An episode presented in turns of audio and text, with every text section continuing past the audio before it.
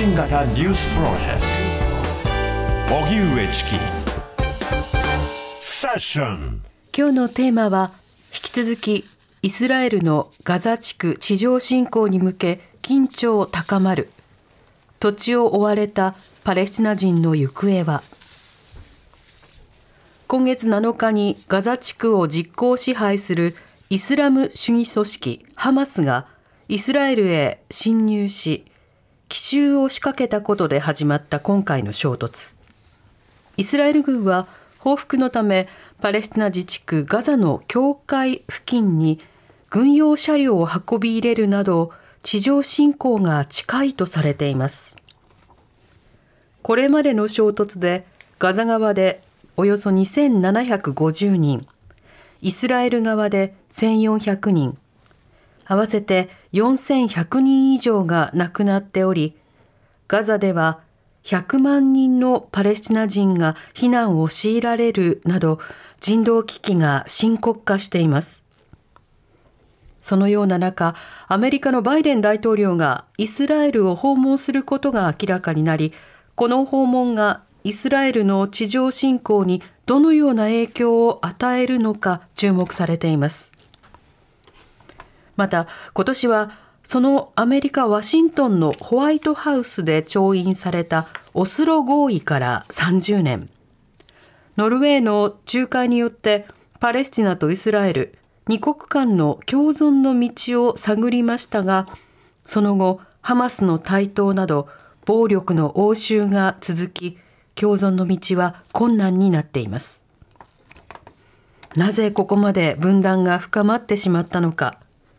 家や土地を追われたパレスチナ人の行方はどうなってしまうのか専門家らと考えますでは本日のゲストをご紹介します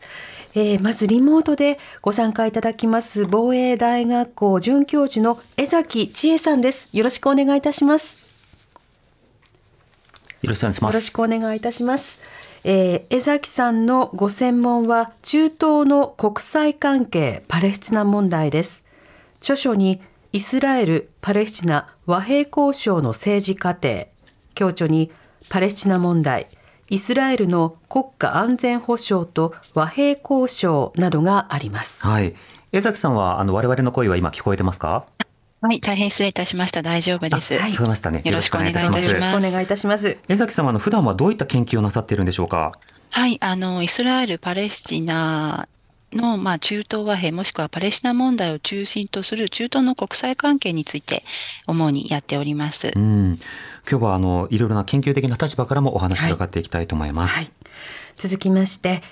スタジオにお越しいただきましたパレスチナの子どもたちを支援する認定 NPO 法人パレスチナ子どものキャンペーンの海外事業チーフ中村哲也さんです。どうぞよろしくお願いいたします。よろしくお願いします、はい、お願いします、えー、中村さんは2006年よりパレスチナ子どものキャンペーンの広報現地事業担当としてパレスチナやレバノンの難民キャンプを頻繁に訪問。現在は海外事業チーフとして活動なさっています。はい。ちなみになんですが、はい、中村哲也さんと私荻上チキは、小学校中学校高校が一緒で、まあ、長らく同級生だったんですね。で大学時代に少し会話した時に、あの中東問題に関心があるんだっていうことを少し立ち話で言ったかな、うん、お話がかったのを聞いて、はい、私も当時あのイラク人質事件とかいろんなことに関心があったので、えー、あ同じようなことを関心持ってるんだなということでちょっと驚いたことがあります。実際に会うのはもう十数年ぶりになりますが、ね、だいぶご無沙汰してました。はい。コロナ禍でね、ビデオ通話なんかはしたりしましたね。そうですね。うん、よろしくお願いします。よろしくお願いいたします。では中村さん、まずあのパレスチナ子どものキャンペーン、これはどういった団体なんでしょうか？えー、日本の国際協力 NGO なんですけれども、うん、1986年から活動をしています。はい、で活動当初はあのレバノンにあるパレスチナ難民キャンプで、まあ、靴ですとか医療医療品ですとか衣類ですね。そういったものを、まあ、子どもたちに配ったりとかっていう活動からスタートしているんですけれども、うん、まあ、90年代以降は、まあ、それと並行してガザや西岸といったパレスチナ自治区での活動にも拡大していきました。うんうん、でまた2000年代からはですねあのイスラエル国内にいるパレスチナ人たちの支援も行っています。うんこの支援の中で今例えば、まあ、福祉であるとか医療であるとかいろんなことについての提供してきたと話がありました実際80年代から現地ではどんなニーズがあってどんな支援を必要とする状況があったんでしょうか？やはりこの度重なるあの戦火に見舞われてきたというのがパレスチナ人の、えーと、ここ70年以上の歴史ですので、うん、まあ、その中で必要となっているのはもう衣食住もそうですし、まあ、建物、えーと、自分が住む場所もそうですしあるいは子どもの教育であったり医療であったりそういったものがもう必要なことがあの絶えたことがないという感じですね。うん私はあのヨルダンにはそのパレスチナキャンプの取材には行ったことはあるんですがその他レバノンなど他の地域におけるパレスチナの方々の生活状況というのはどうなってるんでしょうか？そうですね。あのパレスチナから離れて難民として暮らしている人たちというのはあの隣国にたくさんいるわけなんですけれども、うん、特に私たちが支援しているレバノンの難民はですね非常に厳しい状況に置かれていて、えー、えーとそれは難民としてのステータスですねえ例えば財産の所有が認められない職業の自由がないですとかその難民として逃げてる間でもその自分たちの生活を立てることがなかなかできないというような立場に置かれています。まあ、その上あのシリア難民ですとかその中東のいろいろなあの危機に振り回されて難民から難民二重難民になるような人たちもいるような感じですね。うん、レバノンヨルダンといった地域は本当に難民の人口比というものが全体の中でも非常に多い地域ですよね。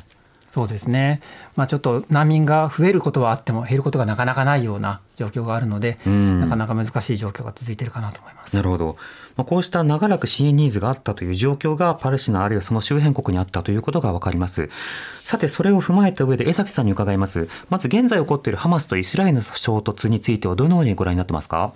はい、えー、それを申し上げるために少し時代を遡りたいと思います。えー、2021年5月にハマスとイスラエルは、えー、4度目の武力衝突を行ったんですね、うん、でその時に引き金となったのはイスラエルがエルサレムで、まあ、パレスチナ住民の、まあ、人権をパレスチナ側から見ると人権を侵害するような対応であったと言われております。はい、例えば、えー、ムスリムであれば、イスラム教徒であれば非常に重要な礼拝を制限するなど、それから、えー、東エルサレム、パレスチナ人が特に多く住むエルサレムの、まあ、エリアで、えー、にどんどん入植者が増えていく。まあ、家屋を没収されるなどですね。まあ、そういったそのエルサレムでのパレスチナ住民の苦境に、えー、呼応するかのようにハマスが、まあ、イスラエルとタイミング的には武力衝突を行ったということがありました。でその後も同様のイスラエル側の動きが続いたので、ハマスとイスラエルとの軍事衝突が再度発生するのではないかという見方は出ていたんです。はい、まあ、ですから、そういったことを踏まえますと、いずれまたハマスとイスラエルが全面衝突するというのは想定内ではあったんですが、一方でハマス側の攻撃の規模については、まあ、想定外であったというふうに思っています。うんいわゆるそのアイアンドームとも呼ばれる防衛システムをさらにこう上回るような飽和攻撃とされる量のミサイルを発射し、あの非常に多くの被害もイスラエル側に出た、はい、これだけの規模になるというのは江崎さんから見てもやや想定外あるいはあのなかなかなあのこれまでの歴史から見ても大きな事案ということになるんでしょうか？え、あの、まあ、過去4度戦争を行いまして、ハマスとイスラエルですが、まあ、だんだんその、まあ、その間にもハマス側がガザ地区から発射するロケットの射程というのはどんどん伸びていったんですね。まあ、ですから、ハマスがそれなりの軍事力というものを、えー、まあ、蓄えてきた、まあ、持ってきたということは明らかになっていたと思います。まあ、一方で、えー、これまでアイアンドームの迎撃率で言っても90%を超えるというふうに言われていたわけですから、はい、まあ、今回のその飽和状態と先ほどおっしゃいましたが、と比べると、やはりアイアンドームが機能する、きちんと機能する、成果が出る、見えるという形での数であったわけですから、その点も違うと思います。それから今回、あの、まあ、想定外と言えるのは、そのガザ地区とイスラエル側の領域を隔てるフェンスですね。はい、まあ、これをこう破って、えー、ハマス関係者がイスラエル領に入っていった。そして、えー、大規模なあ人質を拉致して、えー、ガザ地区に連れ帰ったというところですね。この人質の規模というものも、まあ、これまでにない数であったというふうに思います。うん。またこの後そのパレスチナの歴史についても少し振り返りますがその前にそのガザというのはここまでニュースで伝えられているように長らくイスラエルによってこう封鎖されている状況が続いています。そうした中でハマスはこれだけのまあ武器などをどのように確保するのかこの点はいかがでしょうか？そうですね。あのー今もまだあるとは言われてますが、例えば、えー、市内半島側にトンネルを、地下トンネルを掘りまして、まあ、そこから、えー、イラン、の武器などが入っているということは指摘されてきました。まあ、ただ、そのイランとエジプトの関係も必ずしもいいものでもなかった時代が長く続きましたので、はい、例えば、まあ、そのイランからの武器が、まあ、おそらく、まあ、シリア、レバノンなどを経由して、今度スーダン経由でシナイ半島に入っていく、まあ、ガザ地区に入っていくというようなことも言われていたんですね。で、その、あの、武器を運搬しているトラックなんかは、まあ、イスラエル軍が空爆をして、えー、ハマスの思惑通りにはさせないというような意思は表明してきました。うんなるほど。さてあの中村さんに伺いますがこの間のハマスとイスラエルの衝突この1週間の動きについてはどうご覧になってますか？そうですね。やっぱりまず個人的にはですね現地にそのパレスチナ人のスタッフたちがいるものですから、ままたあのこれまで支援に関わってきたような人たちですね、スタッフ以外にも。まあ、たくさんま知り合いがいて、あとはま現地にパートナー団体もあってという中で、その人たちの安否というのを非常に心配してました。で、通信状態がとても悪い上に、あの電気の状態も悪くなったのでそのこちらから連絡をして向こうの携帯電話の電池がなくなっちゃったらどうしようとか、うん、そういうことをちょっと気にしながら思うように安否確認が進まなかったんですね。うん、ようやく昨日になってあのうちのスタッフの全員の無事が確認できたというようなことだったんですけれども、まあ、ただ話を聞いてみるとそのガザガザの北部に私の北部に住んでいた男性スタッフは、まあ、家を空爆に巻き添えで破壊されてまあ、その瓦礫の下で、まあ、子供を守るように、まあ、瓦礫から守ってそこから這い出してなんとか逃げ出してきたと。昨日のメッセージなんかではもう死に2回ぐらい直面したみたいなそういうことが伝わってきたんですね。うんうん、で今はまあ中部のあの友人の家に避難できて、まあ、少し電気が使えるような状態だっていうふうに言われているんですけれども、まあ、もう少しでなくなるなくなったらまた通信が途絶えるみたいなそういうことが言われているのでちょっと心配をしているところです。まあ、他にもその子どもの支援に関わってくれていた先生ですとか、はい、あるいは、まあ、クリニックのお医者さんとか看護師さんですとか理学療法士の方とか、まあ、いろんな人たちのちょっと安否が心配だなっていうのが一つあるのと、うん、もう一つあの、まあ、個人的以外にもちょっと団体として感じているのは、まあ、この間あの世界中で分断が進んでいるというような感覚があるんですよね。はい、まあ、それはあの、えーとまあ、あのハマスがあの非常にあの残酷なことをしたっていうところもあると思うんですけれども、まあ、パレスチナ人イコール怖い人ちょっと異質な人みたいなそういう感覚があの持たれるような方たちもいてで実際私たちの中ではパレスチナ人はとても人間的で温かい人たちもたくさんいますしまあ、イスラエル人の中でもパレスチナ人のことや人権のことを考えて一緒に活動してくれる方々もいるんですよね。でそういう人たちのあの姿が全く見えずに分断が進んでしまっているでそれは現地のことだけではなくて私たち日本人だとか、うんうん、世界の中で、えーと、パレスチナのこの問題を見ている人たちが、えーと、巻き添えになっているような巻き込まれているようなその分断の感覚というのが非常に懸念される点だなというふうには感じています。すごく単純化されて例えばあの新ユダヤなのかそれとも新ムスリムなのかとかパレスチナ側なのかイスラエル側なのかとかそうしたような格好でくくってどっちがどの程度責任を負うのかという語りでは見えてこない多くの方の日常がそこにはあるわけですか？そうですね、そういうところがあると思います、ね、なるほど。ちなみにそのハマスとその支援を受けている住民の方々との距離感あの先ほど安田月さんのレポートの中でもむしろハマスかハマスからのまあ弾圧を受けながらもミュージシャン活動を続けている方の話なんかもあったりしますがこの生態政治状態に対する市民の方々の意識であるとか生活状況というのは今回の攻撃がある前まではどういった雰囲気だったんでしょうか？そうですね。あのまあ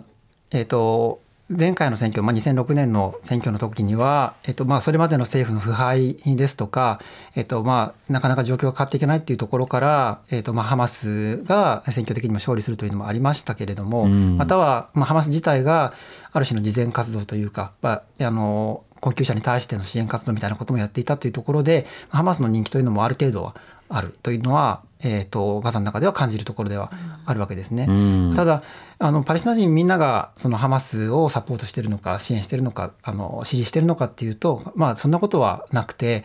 えっとまあ、そういった彼ハマスのやり方に、えっと、異論を持ってる人たちもいますし、えーまあ、宗教的に、えっとまあ、例えば、えっと、抑圧的なあの考え方を持ってたりすることに対してはやはりあの私たちは嫌だなって思ってるようなそういう人たちもいたりはします。なのでえーとまあ、パレスチナ人イコールハマスではないって先ほどもお話ししましたけれども、えーとまあ、いろんな人がいていろんな考え方がある中でハマスは、まあ、ガザの中で、えーと、政治を実権を握ってやっている中で、えーと、なかなか状況がうまくあの好転していかないというところに、まあ、イラつきを覚えているという人たちもいるかと思います。今お話がありましたようにハマスは特にその軍事組織としてあの攻撃を行うというだけではなくてあのガザの中ではさまざまな政策にも関与していると。こういうことになるわけですか？そうですね、まあ、実際にあの政権を握っているというあの実効支配しているというのは政治を行っているということですので、うん、えっとまあ、省庁各省庁ですとか あの教育省ですとか 厚労省ですとか、まあ、そういった類のものももちろん運営してますし、うん、あの市民の人たちの生活に密接に関わっているという存在ですね。なるほどというまあ日本国民がまあ特定の政権に対してあの政策はいいけどこの政策は支持できないといった温度差があるようにそのパレスチナのまあ市民の方々にとってもハマスのこういった分配政策が助かってるが今回の軍事攻撃はじゃあどうなのかっていういろんな温度感もそこにはあるわけですか人によって違うと思います。うんなるほどまず江崎さんこのハマスの、えー、パレスチナにおける位置づけというのはどうなってるんでしょうか？えー、ハマス、そうですね。あの、今お話にありました通り、2006年1月の選挙で勝って以降、2007年6月からはガザを実効支配してきたわけですね。うん、で、ハマスはそういった中で、やはりガザ地区という一定の領域のあの統治者ですから、ガザ地区の住民にサービスを提供して支持を得なければいけないという現状に直面したことになります。はい、まあ、それ以前に、えー、選挙、それ以前にあった選挙にはあ参加しないということでボイコットをしていましたから、まあ、初めてのその統治者としての経験だったわけで、まあ、そういった中でそのガザ地区住民の世論をどういうふうに読んでいくかという課題がハマスに生まれてきたと思います。はい、で、えー、まあ、選挙に勝ったのでハマスとすればパレスチナ自治政府という自治区を統治する政治主体これはまさにイスラエルと PLO、えー、パレスチナ解放機構との合意で成立をしたものですが、まあ、その一部として政治を担う、えー、まあ正当性はあるということを主張したかったわけですけれども、まあ、国際社会にしろ、ハマスがパレスチナ自治政府に参加するというのであれば、ハマスは例えば暴力の放棄、えー、イスラエルの承認、過去の合意の遵守といった条件を飲まなければいけないということを言ったわけですね。で、ハマスはこれを受け入れなかったので、もう国際社会の基本的な立場との間にはもう明確な溝ができてしまいまして、国際社会はハマスではなくて、それまでパレスチナ自治政府を担ってきたファタハという組織、現在もファタハが基本的にパレスチナ自治政府の、まあ、中心的な組織ですけれども、うんうん、を支援することになったわけで、まあ、どんどんどんどんパレスチナナ内部の分断も深刻化したわけですね。ハマスとしては、えー、選挙に、まあ、選挙があの2021年5月に延期をされてしまったので、依然として政治の一部をパレスチナ内政の、えー、権限の一部を担うということがなかなかできずに、まあ、終焉に置かれている、その政治権力という意味では、うんうん、に置かれているという意識は持っているかと思います。政治権力のまあ中心側にこう入ることができないような状況の中で、しかし、あのガザの中では一定の,、まあ、あの政治的なあの効力というものを持ち続けていた。そのハマスが今回イスラエル側に対して攻撃を行い人質を取る。それに対してイスラエルが報復をする。今後のエスカレーションとしては地上侵攻などが、イスラエル側による地上侵攻などが注目をされてますが、江崎さん、この点についてはいかがでしょうか？そうですね。あのーまあ、退避勧告が10月13日金曜日に出されてから、イスラエルは、えー、その退避の期限というものを、まあ、更新してきているわけですね。はい、まあ、それで、えー、期限を切るってことは地上戦が近いのではないかというふうに認識をするわけですけれども、まだ、えー、その期限が更新をされてきたということを踏まえますと、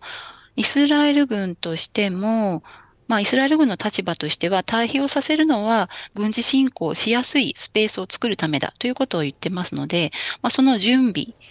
が整うまで、えー、辛抱強く、まあ、待っているというような状況にあるんだと思います。で、その地上侵攻が、まあ、いつ始まるかっていうのは非常に難しいので、えー、すが、まあ、あの、いくつか、まあ、ポイントとなるようなことがあるとすれば、一つは、その人質の安否確認という問題だと思います。ハマス側は、えー、ガザ地区の、まあ、トンネルや、あるいはその安全な場所に人質を、えー、まあ、あ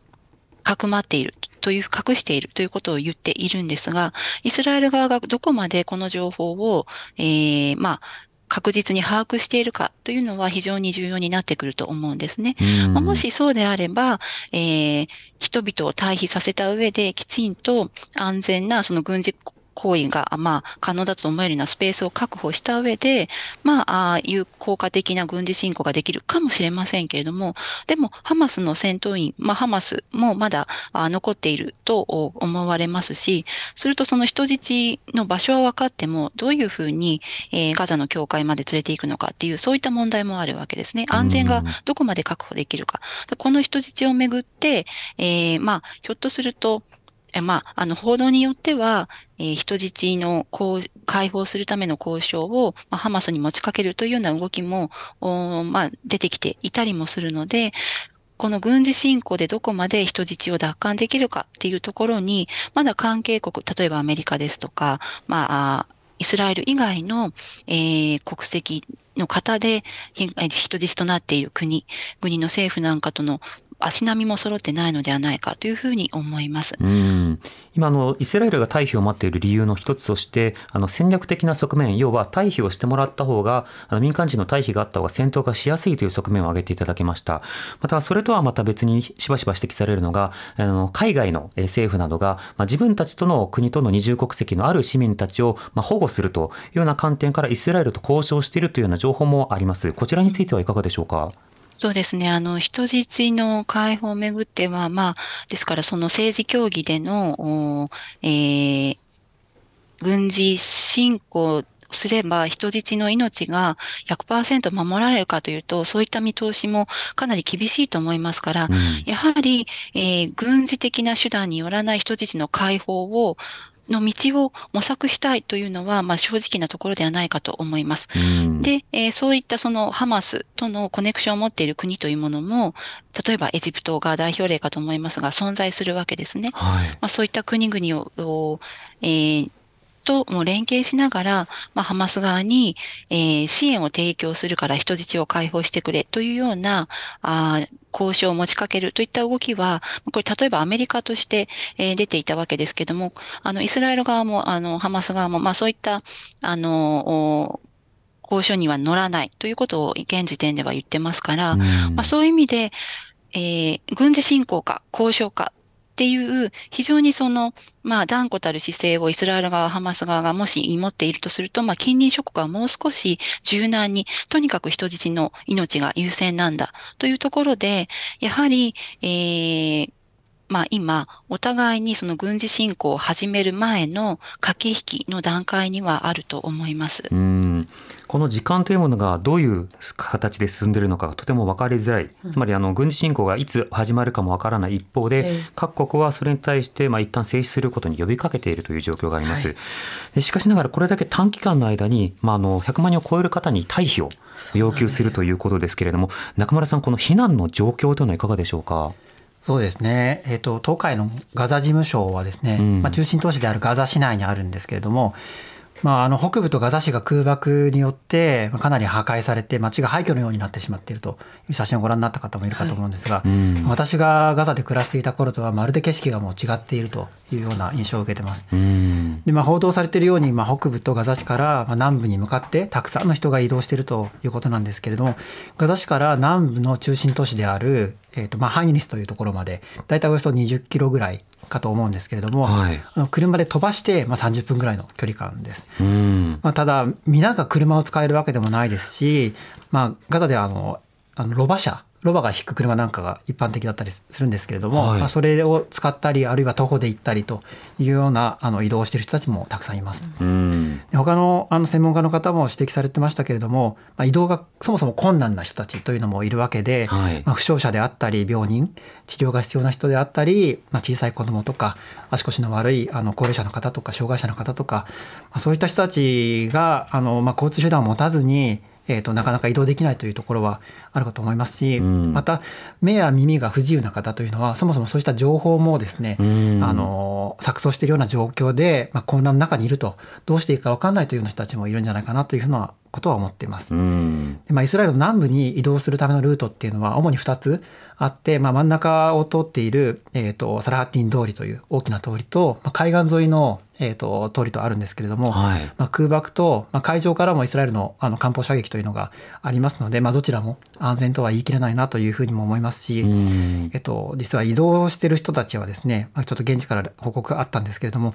自分の手にその自分の名前を書いているというらしいんですね。はい、それは、えーと、もし自分がその移動の途中で、えーと亡くなってしまった場合死んでしまった場合に身元が分かるようにということで、自分の名前を体に書いてると。ネームタグのようなものの代わりに手に名前を書く、はい、まあ、あの死を覚悟しながら移動するというような状況があると聞いてます。またその例えば持病があるような方であるとか、まあ、いろんな方もいらっしゃる中で避難した先で医療を受けられるか食料の支援があるのか居住されるのかそこで暴力であるとか犯罪に巻き込まれないかそうした安全確保のためのキャンプの設置などは依然として進んでいませんがこの点はどうでしょうか？いやもうその通りだと思います、まあ、医療機関はすでにキャパシティをオーバーして、まあ、電力もなかなか足りていないという状況で運営していると思いますし、うん、まあ安全な水ですとか医薬品食料そういったものっていうのはあの不足して、まあ、限られた分量でしかあの得られないというような情報がありますし、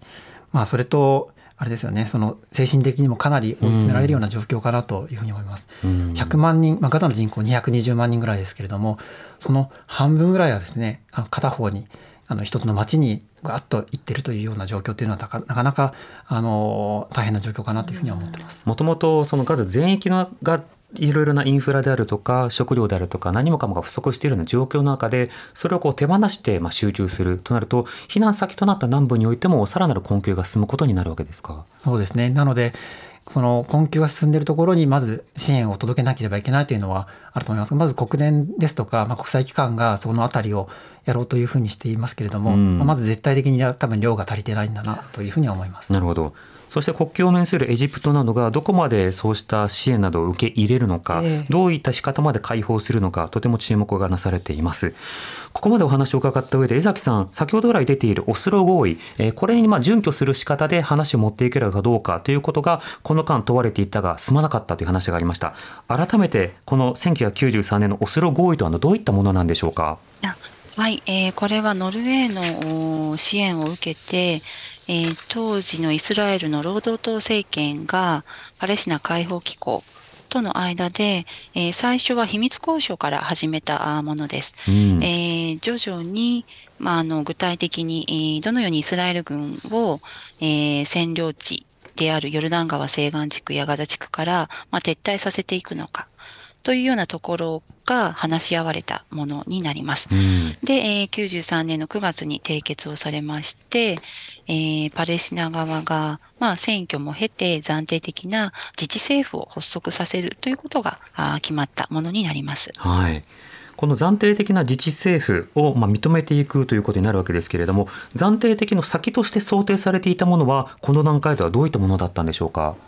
はい、えー、5年の暫定期間というものが設けられてまして、まあ、これが終わった段階で、今度はこのオスロ合意で必ずしも合意ができなかったあいくつかの問題について、改めて交渉を実施して、最終的な規数を決めるという、そういう段階的な合意、あの、交渉のスタイルが取られていました。うん、ですから、オスロ合意で、えー、暫定的ななという意味は、5年間の自治がを終えた段階で、最終的な、あ、えっ、ー、と、自治の最大最長5年ということで、3年目を迎えた時から、えー、その最終的な地位交渉を始めていきましょうということだったんですが、うん、まあ、現実はそううまくいかず、えー、最終的に5年の期限を迎えてしまって、えー、まあ、その後に、えー、最終地最終的地位交渉というのが2段階目の交渉の名称なんですが、それを始めていくということになりました。うん、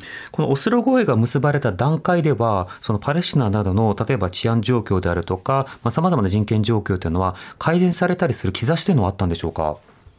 えー、期待感はすごく高かったわけですね。パレスチナ人の認識としては、まあ自治というものは本当に暫定的なもので、その先にあるのはやっぱり独立国家だという認識が非常に強かったわけです。このオスロ合意というものが、まあ、その基盤ができたのも、1988年にパレスチナ解放機構が国連で、まあ、暴力を放棄する。それから、えー、国連安保理決議の、まあ、和平の土台になっている諸決議を認めるといったことを、えー、明言するとともにパレスチナ独立国家の樹立を宣言したということがありました。はい、ですからパレスチナ人としてはこのオスロ合意というものが独立国家に向けたまさにそれを約束するものだと認識していたわけですね。うん、ただイスラエル側はあくまでも自治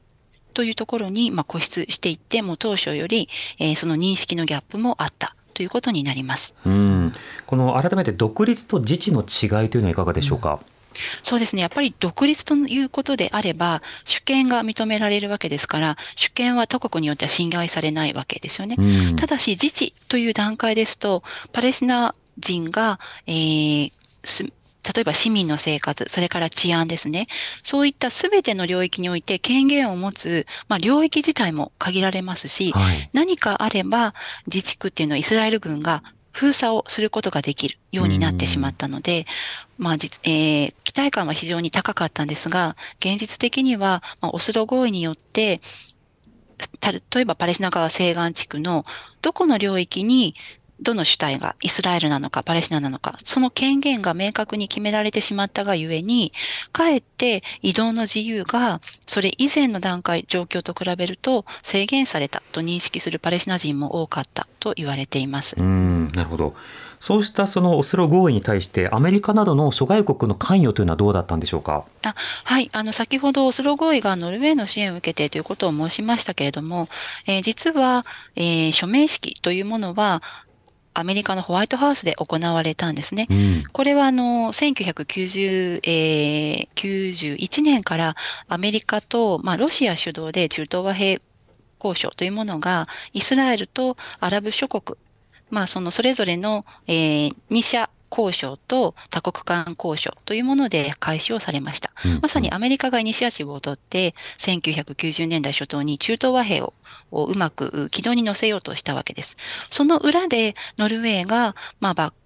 えー、チャンネル、秘密交渉という形でパレスチナ、えー、解放機構とイスラエルの政権とを、まあ、うまく合意にさせたということで、えー、まあ、ノルウェーの手柄ではあるんですが、まあ、アメリカとしても、え、この機会を、まあ、逃してしまったというようなところもあって、最終的には、このノルウェーの、え、支援をアメリカが受け継ぐ形で、その後の中東和平につなげていくということがありました。まあ、ですから、当初からアメリカは、ま、非常に、え、強く中東和平というものにはあ関わっていた。仲介者の役を担いたいと思っていたという経緯はありました。当時はその日本でもアラファト議長の姿が繰り返し報じられ、その50年近くのあの歴史を経た上で、あの地域の安定というものがもたらされるかもしれないという期待感もありましたが、その後私たちが見ている光景というのは、より混迷した姿になっています。このボタンの掛け違いというのはどのように進んでいったんでしょうか？そうですね。あの、まあ、先ほど、その、オスロ合意の最終的な帰結をめぐっても、当初からイスラエルとパレスチナ側に、えー、異なる認識があったということは申し上げました。まあ、それに加えて、オスロ合意っていうのは、とにかくイスラエル側とパレスチナ側が合意できるところから合意をして、この後の交渉につなげていきましょうというようなものだったので、うん、えー、最終的地位交渉という名称をご紹介しましたけれども、例えば、エルサレムのえー、貴族ですね。どちらがエルサレムという、えー、宗教的にも非常に重要だと双方が思っている都市の、えー、主権を持つのかという問題ですとか、うん、パレスチナ難民をイスラエル領となっているところに本当に帰還させるのかというこのパレスチナ難民の解決策をめぐる、えー、立場ですとか、それから入植地をヨルダン川西岸地区から全て撤去して、どこまで、えー、パレスチナ側にイスラエル軍はまあ、返還するのかというこういう境界線の問題、入植地の問題、まあ、様々あ非常に難問がまだ残っていたわけですね。で、こういうその難問をめぐって両者の立場の隔たりというものは非常に大きかったので、最終的地位交渉は実施されたんですけども、その溝を埋めることはアメリカですらできなかったと言われています。また、えー、そもそもオスロ合意が締結した当初から、例えばパレスチナ側では、まあ、ハマスが代表例になりますけども、和平交渉自体に反対する勢力というものも、パレスチナ、イスラエル双方に存在したわけです。まあ、こういった勢力の、えー、行動などによって、和平を締結したはずなのに、でも治安はどんどん悪化するというような認識を人々が持ち始めた結果、まあ、最終的に和平交渉もうまくいかず、最終的な合意ができなかった。そして、それを不満として、まあ、人々の、えー、相手に対する不信感も高まってしまう。まあ、そういった中で、えー、まあ、ある事件が、えー、これはあの、当時のイスラエルの野党が、えー、イスラムの聖地である、まあ、神殿の丘と言われる領域に、えー、入ってしまったんですね。それをきっかけとしてパレスチナ側の不満が爆発して、いわゆる第二次インティファーダと呼ばれる、えー、パレスチナ人の民衆放棄が発生をします。これに対して当然イスラエル側は、まあ、それを阻止しようと思いますし、うん、まあ、イスラエル国内でテロが起きれば、えー、まあ、その懲罰的な行為をパレスチナ側に仕掛けるわけですから、暴力の応酬に至ってしまったという経緯でした。うん中村さん、あの、こうしたパレスチナをこう支援してきた中で、その2、30年間の間、パレスチナというのは、その困窮に、まあ、ずっと進んでいく状況なのか、タイミングなどによっては少し安定するような時期もあったのか、そこはどうなんでしょうか？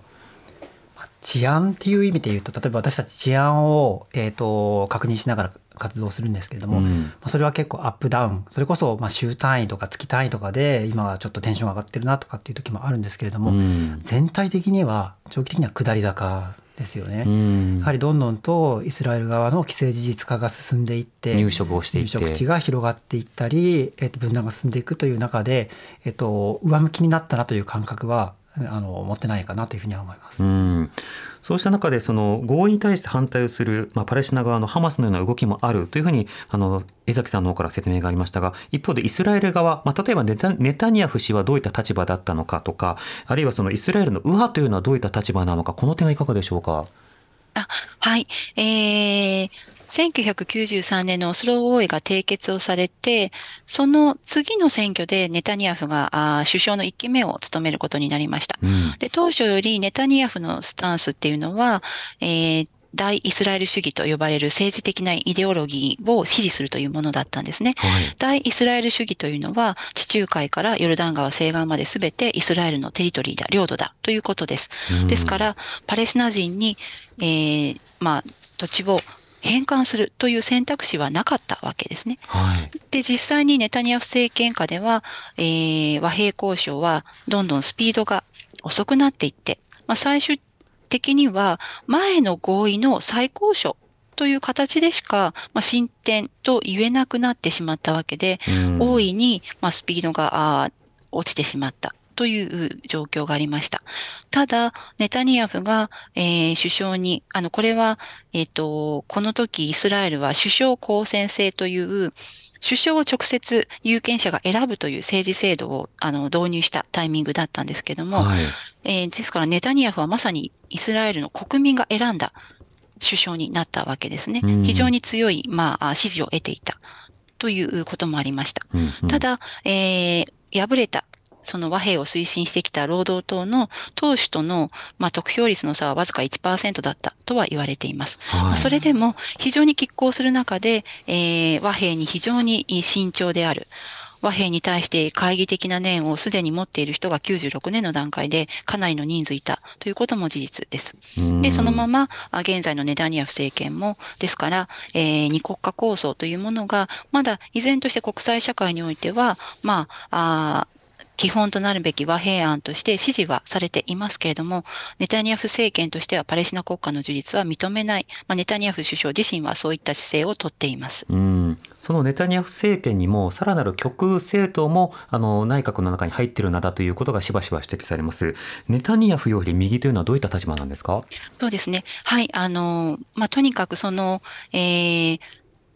土地さえあればいいんだというような人々で、まあ、パレスチナ人を土地から追い出してしまい、パレスチナ人が持っている、まあ、土地を没収するとそこに住めなくなる。まあ、どこか他の国にパレスチナ人が言ってしまえば、まあ、そこは全部ユダヤ人が住める、ユダヤ化できるというような、まあ、そういうう発,、えー、発想なわけですね。まあ、あのネテアニヤフ首相も大イスラエル主義という政治イデオロギーを支持している、まあ、政党の党首ではあるんですけども、はい、もう現実的に、えー、パレスチナ自治区というものはもうできているわけです。もちろんヨルダン川西岸地区すべてをパレスチナ側が、えー、統治しているわけではありませんけれども、はい、まあ、そういう現状は、これもかなり不可逆性もあるんじゃないかと思いますし、もし可逆的という姿勢を見せれば、国際社会からの非難をイスラエルは浴びるわけですね。はい、まあ、それでもそういった状況にあっても、そのソルダン川西岸地区をすべてパレスチナのあイスラエルのものにするんだというような、それは、えー、宗教的な価値があるからという観点で、えー、よりイスラエルのネタニヤフよりも右の勢力は、まあ、とにかくパレスチナ人のプレゼンスをそこから追い出すんだ。土地をイスラエルのものにするんだ。というような思想を思っている人々がいます。なるほど。強硬な思想であるとか信念、あるいは具体的なやはり恨みであるとか、今のまあ敵対心、そうしたものがエスカレートしているという状況があの整理していただきました。この後そのアメリカの介入なども含めて今後の動きについて注目していきたいと思います。荻上チキセッション TBS ラジオ905-954 TBS ラジオキーステーションに生放送でお送りしています。発信型ニュースプロジェクト荻上チキセッション今夜の特集は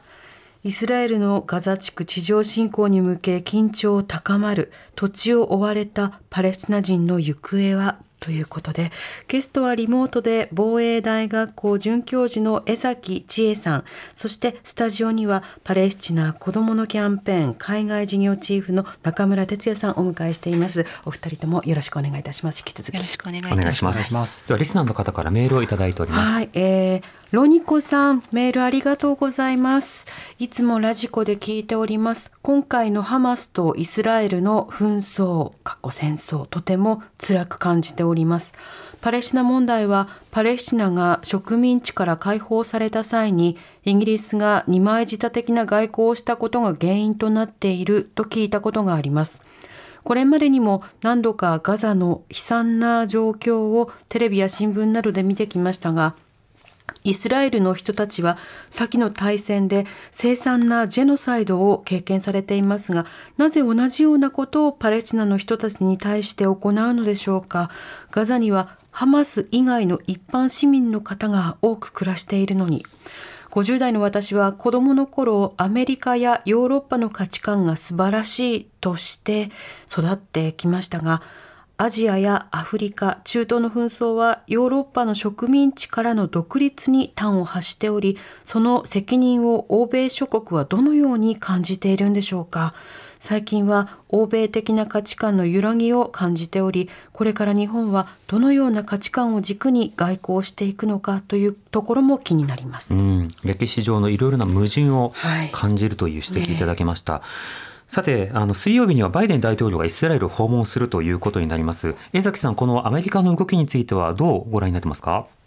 はい、えー、これまでブリンケン、えー、国務長官を中心に、まあ、イスラエルの近隣諸国を訪問しまして、えー、人道支援の提供、まあ、人道回廊の設置など協議が続けられているという中で、いよいよバイデン大統領が出てくるというところですね。えー、人道回廊に関する協議が大詰めを迎え、えー、あるいはを迎えるのではないかということが言えると思います。ただ、現状、まあ、ラファ検問所も、ブリンケン、えー、国務長官は悪であろうというふうに発言しましたが、空いていないということがありますので、この人道回廊に関する協議の進展が、まあ、実は思うようにいってないのではないかというふうなにも読めてしまうわけですね。まあ、ともあれ、イスラエルとの間で、えー、イスラエル側に、えー、政治的、それから軍事的な支援を提供するという立場は揺らがないと思いますし、まあ、それを強化するものであることに違いはありません。その一方で、必ずしもアメリカとイスラエルとの間に、例えばガザ地区住民に対する人道支援の提供をめぐって合意があるわけでないということも、えーかなり見えてきていると思いますので、うん、まあ、その点の進展が期待されるのではないかというふうに考えています、うん、イスラエルの侵攻がどうなるのかも当然注目をされているわけですがそれによってもたらされるその多大な人道被害これに対してアメリカがあのバイデン大統領が訪れることによって少しでも具体的な、まあの好転といいますか前進が見えるのかこの点改めていかがでしょうか？そうですね。そういうことを期待したいと思いますし、まあ、あバイデン大統領、イスラエルのみならず、まあ、ヨルダン、エジプト、パレスチナ、まあ、それぞれの国王なり大統領なりと会談するということが言われています。まあ、ですから、えー、そこで、えー、まあ、ネタニヤフ首相は軍事作戦の詳細をバイデン大統領と共有するということも言われておりますので、まあ、それを、その情報を得た上で、まあ、やはり近隣諸国にも人道的な危機を回避するための協力を求求めるということは考えられるかと思います。うん中村さん、あの、各国、退避勧告を、まあ、今、ガザ周辺から出しています。NPO なども活動を、やはりスタッフの安全を確保するという意味で、断念せざるを得ないようなところもあるでしょう。そうした中で、今行われている支援の状況、そして今後の課題はどうご覧になってますか？そうですね。えっ、ー、と、まあ、正直、支援活動は非常に今厳しい状況にあると思います。まあ、それはやっぱり停戦をやっぱり実現しない限り、うん、えー、と進んでいかないという側面が強いからですよね。うんうん、で私たちも、まあ、停戦が、まあ、いつ起こるのあの実現されるのかというところを、まあ、固唾を飲んで見守るという形になっているんですけれども、えーとまあ、逆に言うと停戦さえあの発行されればその中で国際協力 NGO であったりあるいは現地のローカル NGO ですね、うん、その人たちが、えー、と動き始めることができるということがあると思います。うん、パレスチナはもう何十年も、えーと占領とそれからえーまあ、政府がですねなかなか機能してない状況にありながらその中でこそ育ってきた NGO というか市民の力というのが強いわけですね。なので彼らは幾度もこういったあの困難を乗り越えてきているという経験もありますので、えっと、これからその自分たちのコミュニティのためにどんなことが必要なのか何をしたらいいのかっていうのを、まあ、あの考えていると思います。なのでそのための準備というものが我々必要かなというふうには思ってます。まあ、停戦人道回廊あるいはキャンプなどのセーフティーゾーンのまあ発行こうしたこともとても重要だと思いますがでは日本やリスナーに期待することいかがでしょうか？そうですね。えっ、ー、と、まあ、一つはですね、あの、パレスチナ人の、えっ、ー、と、か思っていることを少し、あの、なんていうんですかね、想像力を伸ばしながら、えっ、ー、と、理解してほしいなという思いが一つあるんですけれども、まあ、人道回廊の話ですとか、あるいはエジプトの方に、えっ、と、はい、避難をするという話があるんですけれども、うん、そのパレスチナ人の歴史からするとですね、えっ、と、まあ、一つ大事な視点があるかなと思いまして、それは、まあ、1948年の、えっ、と、まあ、ナクバと言われる、まあ、アラビア語でナクバと言われる大破局を意味するようなあの出来事があったわけですね。うん、でその中で、えー、難民が発生をして、えーとまあ、隣国に逃げていくですぐに戻ってくるつもりだった、えー、けれどもそれが75年も戻れなくなってしまっているという人たちがたくさんいるわけです。うん、まあ、レバノンの難民キャンプで話を聞くと、えー、と2週間のつもりで逃げたのが70年を超えてしまったと。でこの状況が起こるのであったらばそれがもし分かってたんだったら私は逃げなかった。自分はその場にとどまっていただろうという人たちがいるんです、うん、今も土地の権利書ですとかあるいは自分のかつていた家の鍵なんかをあの握りしめながら生活している難民の人たちがいるわけですね。うん、でその、えーと、パレスチナ人たちの記憶というものが、えーと、やはり私たち理解しなきゃいけない点かなというふうにも思ってまして、そのラファが開いてエジプトに逃げるっていうことの持っている、えー、パレスチナ人の人たちの重み。まあ、先ほど、ただでさえ逃げられない人たちがたくさんいるという話もしましたけれども、もう絶対に逃げたくない。逃げたらここに帰ってこれないっていうような思いを抱いている人たちがいるわけですね。寝かせばいいという問題ではないということですね。はい、でも私たちもちろん、あの、人命を最優先にしてほしいという思いがあるので、もしそれで、えっ、ー、と、命が助かるのであれば、えっ、ー、と、逃げてほしいという思いもあるんですけれども、うん、そこで逃げられない逃げたくないというふうに思ってる人たちというの存在もあの知ってほしいですし実際に私たちのスタッフの中でも、えーとまあ、病気のお母さんがいたりですとかもうここからは逃げないって決めたそういうような声も届いてます。うんそうした数々の声と状況を見ながら今後のニュースあのどうか人道面からも注目してほしいなと思います。はい、ここまで防衛大学校准教授の江崎千恵さん、パレスチナ子どものキャンペーン海外事業チーフの中村哲也さんをお迎えしてお送りしました。お二人ともありがとうございました。ありがとうございました。お願いいたします。発信型ニュースプロジェクト。荻上チキセッション TBS ラジオキーステーションに生放送でお送りしてきました荻上チキセッションエンディングです。はい、今日は江崎さんのそのマクロな歴史的な目線と中村さんの現場の目線、ええこれを通じてイスラエルパレスチナの問題紐解いていきました。またあのお二人にもねいろんな回でお話を伺いたいですね。はい。とりわけあの中村哲也さんにはですねあの、ま、あの以前から出てほしいと思ってたんですが、はい中村さんはあの小中高と私と同じ、はい、同級生生なんでねでなおかつ高校では一緒にバンドを組んでいまして、そうだったんですか。なおかつ高校ではですねあの軽音部だけではなくてえ放送部に一緒にいたという仲間でして、むむむ。でもしや。その中村哲也さんと一緒にラジオドラマを作って、えーほえーそのラジオドラマはですね、明日のカレッジ改め、えー金曜プレキンナイトではい放送されたという経緯もありまして、はい実はあの、セッション、あるいはその明日のカレッジ、あるいはプレキンナイトをお聞きの方は、すでに中村哲也さんの声は、ラジオドラマの主演の俳優役で聞いているということになるので、声。あの声は今の中村哲也さんにつながるわけですね。地元放送局でお聞きの方はこの話何ぞやと思われてると思いますけれども。TBS ラジオの YouTube チャンネルで YouTube チャンネルで聞けますので配信されています。プレキンナイトのチャンネルでしたっけ？そうですね、はい。TBS ラジオのチャンネルかな、うん。でも聞けるかなと思います、うんまあ、人に歴史ありということなんですが、、はい。ろんな争いにも歴史ありということでそうした背景をねね。まあ、共にこうやっていろんなつながりをはい。たどりながらはい。考えていきたいと思います、ええ。というわけで今夜のセッションはここまでです、はい。お相手は荻上チキと南部ひろみでした。Create a better future and new values with you. 荻上チキ荻上チキセッション